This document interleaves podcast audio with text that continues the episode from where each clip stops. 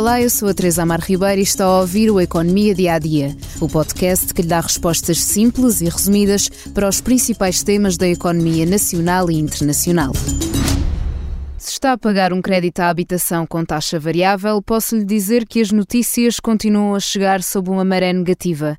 Neste mês de março, o valor das prestações agravou-se 61,6% para créditos a 30 anos, se compararmos com março do ano passado. Mas não vai ficar por aqui. Por causa do aumento dos juros por parte do Banco Central Europeu, se paga crédito à habitação variável, pode continuar a contar com subidas nas prestações, pelo menos até o início de 2024.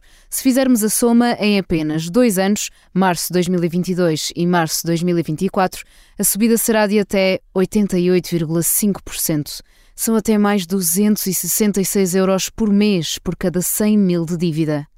93% do total de contratos de crédito são de taxa variável, o que significa que a grande maioria das famílias portuguesas está a sofrer diretamente com estes aumentos galopantes que seguem o humor das taxas Euribor. Ainda que o agravamento da prestação dependa de vários fatores, como o montante do empréstimo, o prazo e o spread, que é a margem comercial aplicada pelo banco, a conclusão é sempre a mesma: subidas enormes no valor mensal a pagar. Para juntar ao cenário, a inflação alta parece também não dar tréguas. O Instituto Nacional de Estatística confirmou esta sexta-feira que a taxa de inflação de fevereiro se fixou nos 8,2%.